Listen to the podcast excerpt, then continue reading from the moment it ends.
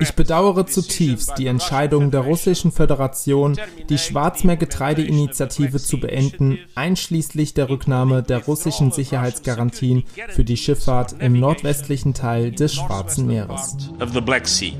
Ja, das die Worte eines sichtlich betrübten Antonio Guterres, Generalsekretär der Vereinten Nationen. Russland hat oft damit gedroht und diese Drohung dann gestern wahrgemacht. Das Getreideabkommen, das wird von russischer Seite nicht verlängert. Das wurde ja damals so ziemlich genau vor einem Jahr unter Vermittlung der Vereinten Nationen und der Türkei mit den beiden Kriegsparteien geschlossen.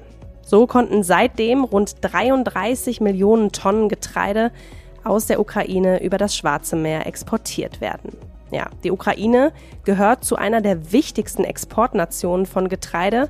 Und was die Beendigung dieses Abkommens jetzt für konkrete Auswirkungen hat, Putins Kalkül dahinter und ob Erdogan doch nochmal vermitteln kann, das besprechen wir heute mit meinem Kollegen Reinhard Feser und mit Martin Rentsch, dem Sprecher des Welternährungsprogramms der Vereinten Nationen. Heute ist Dienstag, der 18. Juli. Mitgearbeitet hat André Stump und ich bin Kati Schneider. Schön, dass Sie dabei sind.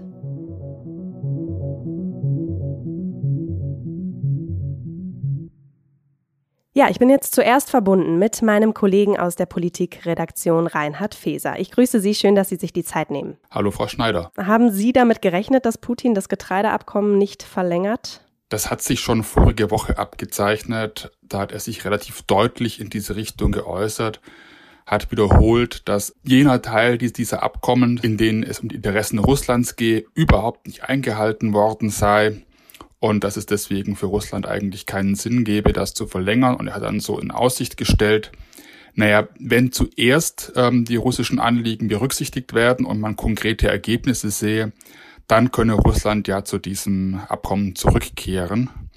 Das war eine ziemlich klare Aussage, dass man erstmal aussteigen wird. Hm.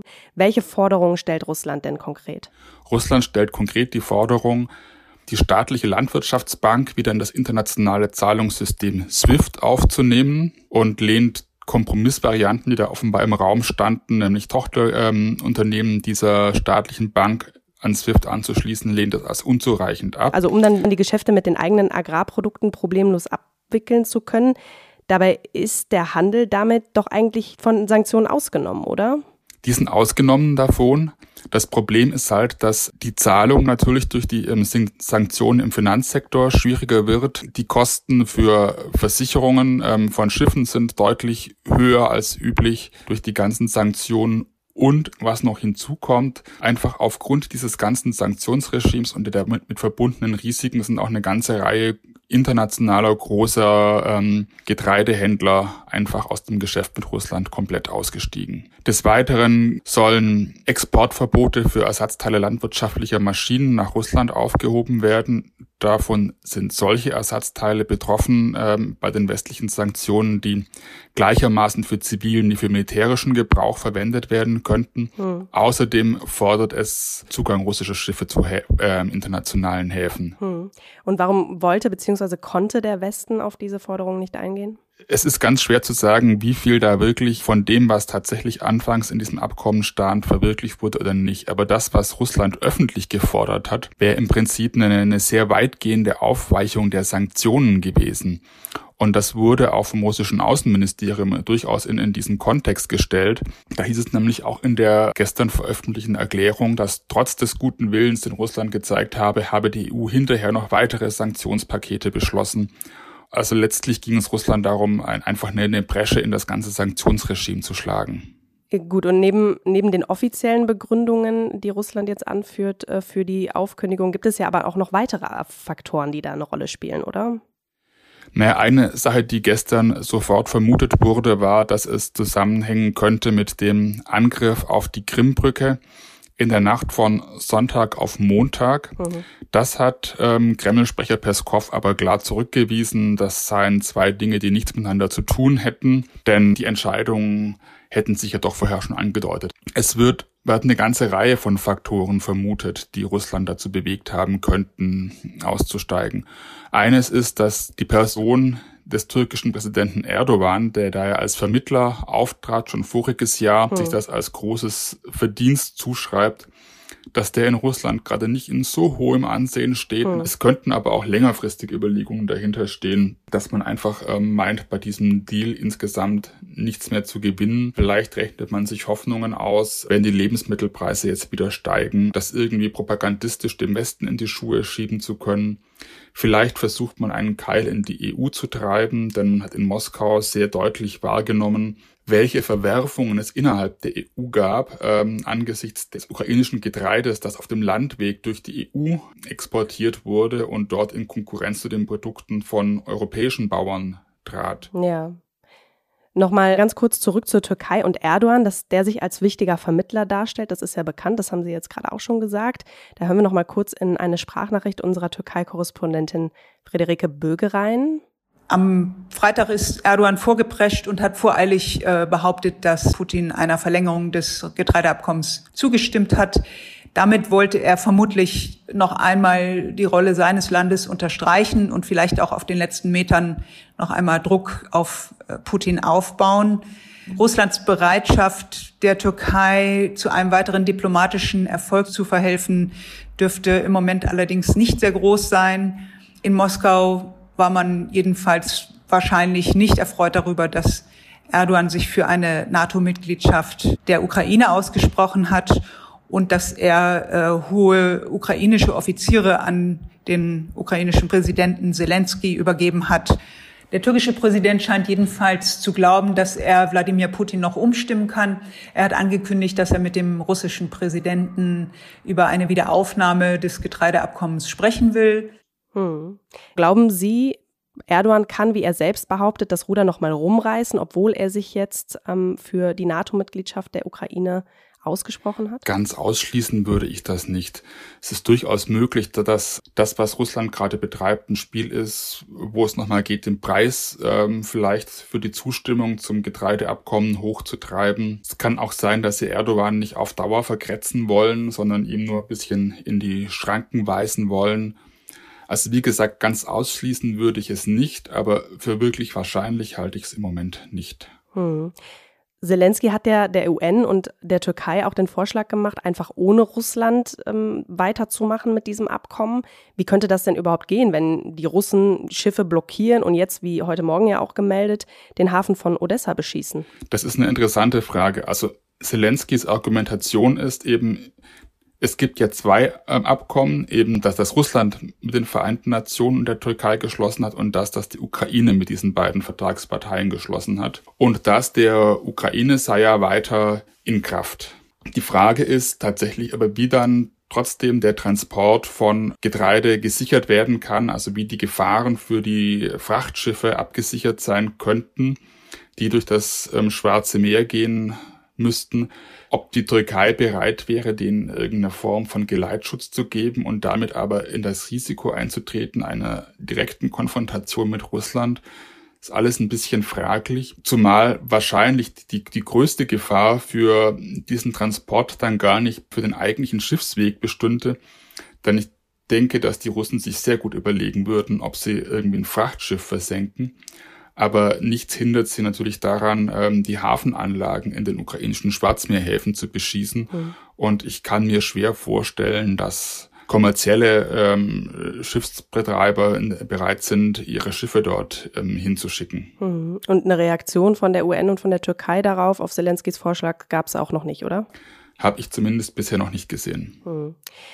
Die Türkei und auch China vor allem sind ja neben Spanien und Italien die Hauptempfängerländer von ukrainischem Getreide. Da sprechen wir gleich im zweiten Teil auch nochmal ausführlicher drüber. Aber was bedeutet Putins Stopp denn für seine Verbündeten? Verprellt er damit jetzt nicht seine wichtigsten Partner? Das ist die Frage, welches Kalkül er damit verfolgt. Denn wenn wirklich jetzt die Getreidepreise deutlich steigen sollten, wenn damit ähm, die Länder Afrikas, um deren Gunst er gerade wirbt, auch mit seiner ganzen antikolonialen Rhetorik, Putin und ähm, auch seine ganze ähm, Führungsliga sagen immer, letztlich sei dieser Krieg in der Ukraine gar kein Krieg allein zwischen Russland und dem Westen, sondern es gehe darum, dass es im, in der, auf der Welt eine Mehrheit von Ländern gäbe, eben in Afrika, in Asien, in Lateinamerika, und eben mit Russland an der Spitze, die sich gegen eine Dominanz des Westens wehre, die noch aus Kolonialzeiten herrühre und, und der im Prinzip immer noch denke, dass er die Weltherrschaft ähm, innehabe. Und bei diesem Kampf in der Ukraine handle es sich in Wirklichkeit um einen Kampf der gesamten nicht westlichen Welt gegen das Überbleibsel des, des kolonialen Systems, mit dem der Westen reich geworden ist. Und die Frage ist eben jetzt, wenn tatsächlich die Getreidepreise steigen sollten, welches Narrativ dort durchdringt. Gelingt es Putin, äh, das so darzustellen, dass der Westen mit seiner Uneinsichtigkeit und seiner Hartleibigkeit Schuld daran ist, dass das Getreideabkommen nicht fortgesetzt werden konnte und dass der Westen dann eben schuld ist an steigenden Lebensmittelpreisen, die diese Länder und die Bevölkerung in große Not stürzen können. Oder gelingt es dem Westen eben das eigene, die eigene Darstellung durchzusetzen, dass es einfach Putins Obstruktionspolitik ist, die dazu führt und dass Putin die Menschen gewissermaßen mit dem Hunger als Geiseln nehmen will letztlich sind da beide Seiten mit so einer Mischung aus, aus, aus Zuckerbrot und Peitsche dabei. Wir werden das jetzt sicherlich auch sehen im Herbst beim BRICS-Gipfel in, in Südafrika, mhm. wo noch nicht ganz klar ist, ob Putin dorthin reisen wird oder nicht. Aber jedenfalls Afri Südafrika wird einerseits umworben vom Westen, andererseits wird ihm bedeutet, dass es kein guter Schritt sei, ähm, zu freundlich mhm. zu Russland zu sein. Dankeschön, Reinhard Feser, für Ihre Einschätzungen. Bitte, sehr gerne, Frau Schneider.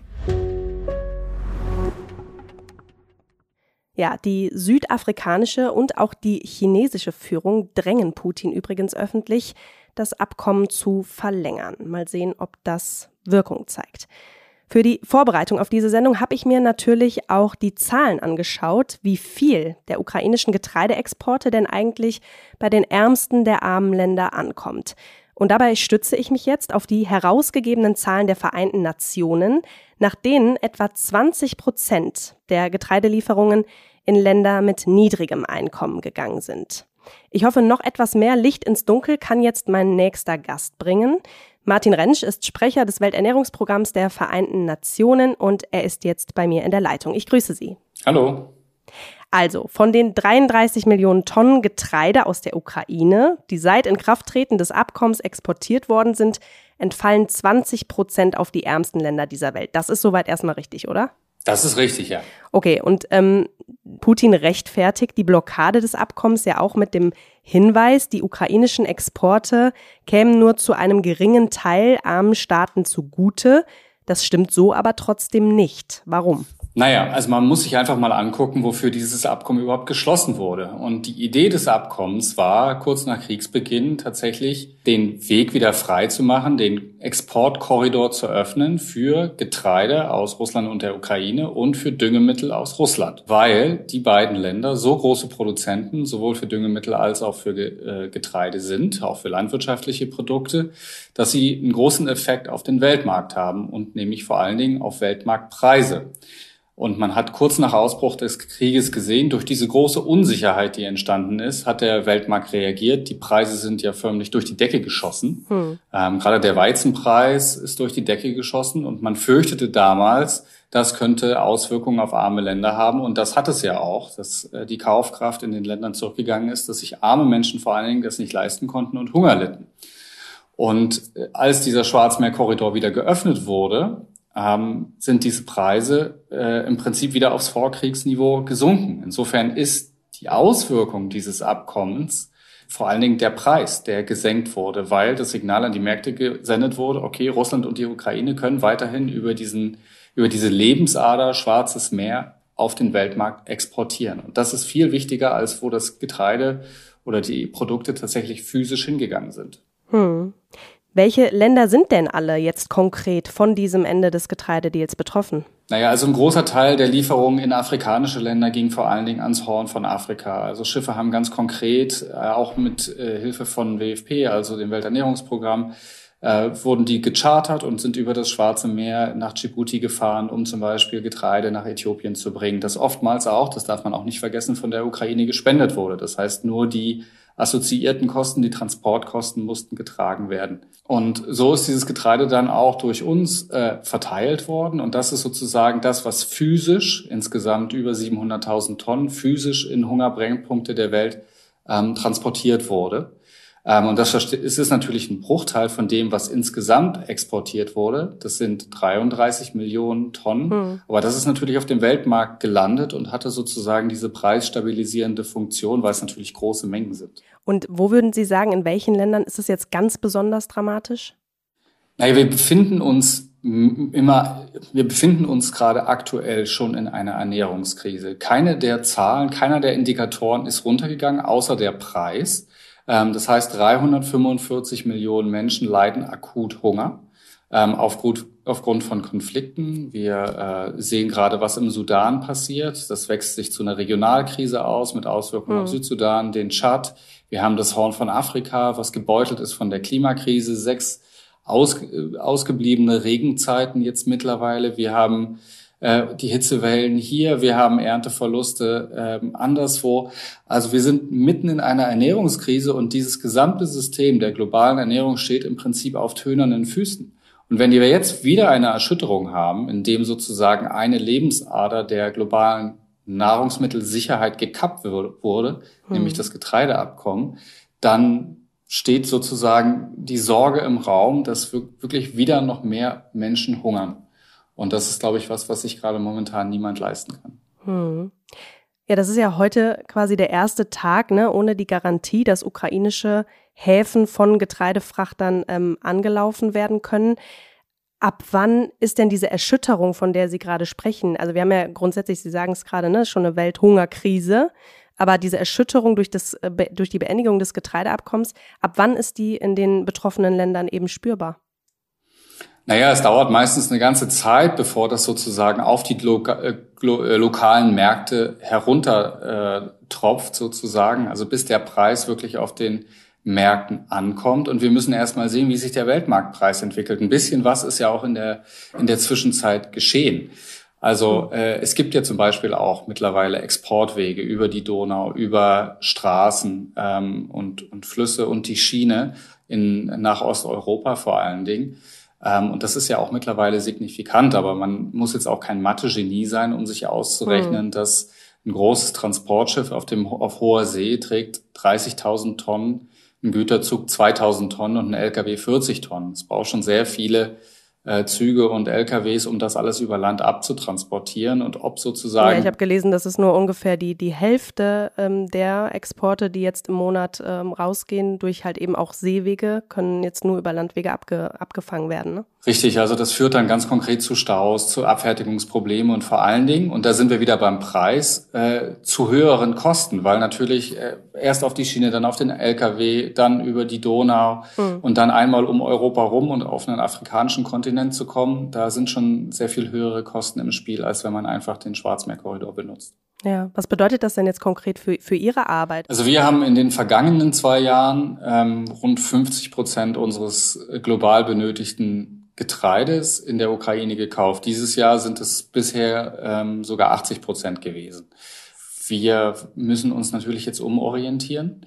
Wir können aber äh, im Gegensatz zu vielen ärmeren Menschen auch woanders kaufen. Wir finden dafür andere Quellen. Aber auch für uns sind natürlich die Kosten höher. Wir kaufen ja auch am Weltmarkt. Und ähm, für eine knapp finanzierte Organisation, die in Zeiten ähm, explodierender Not eigentlich noch mehr Menschen helfen müsste, ist das natürlich eine ganz schlechte Nachricht, weil wenn wir für den gleichen Mitteleinsatz ähm, mehr bezahlen müssen, dann erreichen wir natürlich auch weniger Menschen, das ist ja klar. Hm. Ja, das kann ja auch am Ende oder führt natürlich auch am, Ende dazu, ähm, dass ja immer mehr Flüchtlinge aus diesen Men Ländern hierher kommen, würden Sie sagen, wir sind davon noch weit entfernt? Ich bin da sehr vorsichtig, da bin ich, da bin ich total ehrlich, weil ich bin jetzt niemand, der vor der nächsten äh, großen Flüchtlingswelle warnt. Einfach aufgrund der Tatsache, dass die, weil die Menschen, die sozusagen Hunger leiden, die sozusagen ihr täglich Brot sich nicht mehr leisten können, das sind die Ärmsten der Armen. Die haben überhaupt gar keine Mittel, hm. um ähm, irgendwo aus ihrem Land herauszugehen, möglicherweise Schlepper zu bezahlen, übers Mittelmeer zu kommen oder über die Türkei irgendwo hinzugelangen.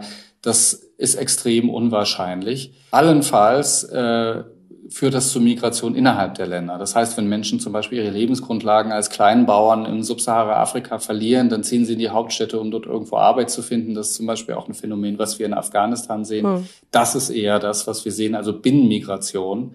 Aber transkontinentale Fluchtbewegungen sind jetzt deswegen nicht zu erwarten. Wie groß ist denn Ihre Hoffnung, dass jetzt nochmal vermittelt werden kann und das Abkommen doch wieder in Kraft tritt? Naja, also ich würde, ich würde sagen, die Hoffnung stirbt zuletzt. Ähm, dafür ist dieser Korridor tatsächlich zu wichtig. Und äh, ich habe gestern den UN-Generalsekretär, also unserem Oberchef, zugehört, der ja auch da nicht locker lassen wird, obwohl er, das hat man gesehen, glaube ich, auch sehr zerknirscht war, ob der Aufkündigung dieses dieses Abkommens. Aber ich glaube, es wird da auch von der Stelle nichts unversucht lassen, äh, wird nichts unversucht bleiben, ähm, um da tatsächlich irgendwie dieses Abkommen zu retten. Ja. Und wie schnell muss das jetzt vor allem passieren, um die schlimmsten Folgen eben, eben noch zu vermeiden? So schnell wie möglich, weil, wie gesagt, wir sind mitten in einer Ernährungskrise und wir können uns eigentlich keinerlei Verzögerung mehr leisten, weil die neue Konstante ist ja auch die große Ungewissheit, nämlich die Klimakatastrophe. Wir reden hier in Deutschland permanent von der Hitzewelle und ähm, in, in Subsahara-Afrika und auch am Horn von Afrika ist es mittlerweile so trocken, dass alles zu Staub zerfällt. Und die nächste, der nächste Klimaschock kann tatsächlich auch zur nächsten Hungersnot führen. Das wissen wir ja nie. Aber wir müssen auf jeden Fall damit rechnen. Vielen Dank, Herr Rentsch, für Ihre Einschätzungen. Danke auch.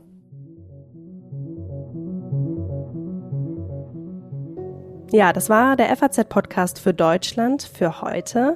Ich habe Ihnen noch ein paar Links zu sehr lesenswerten Artikeln zu diesem Thema in die Shownotes gepackt. Senden Sie uns Ihr Feedback wie immer gerne an podcast.faz.de. Ich wünsche Ihnen jetzt erstmal einen schönen Feierabend. Machen Sie es gut und bis bald.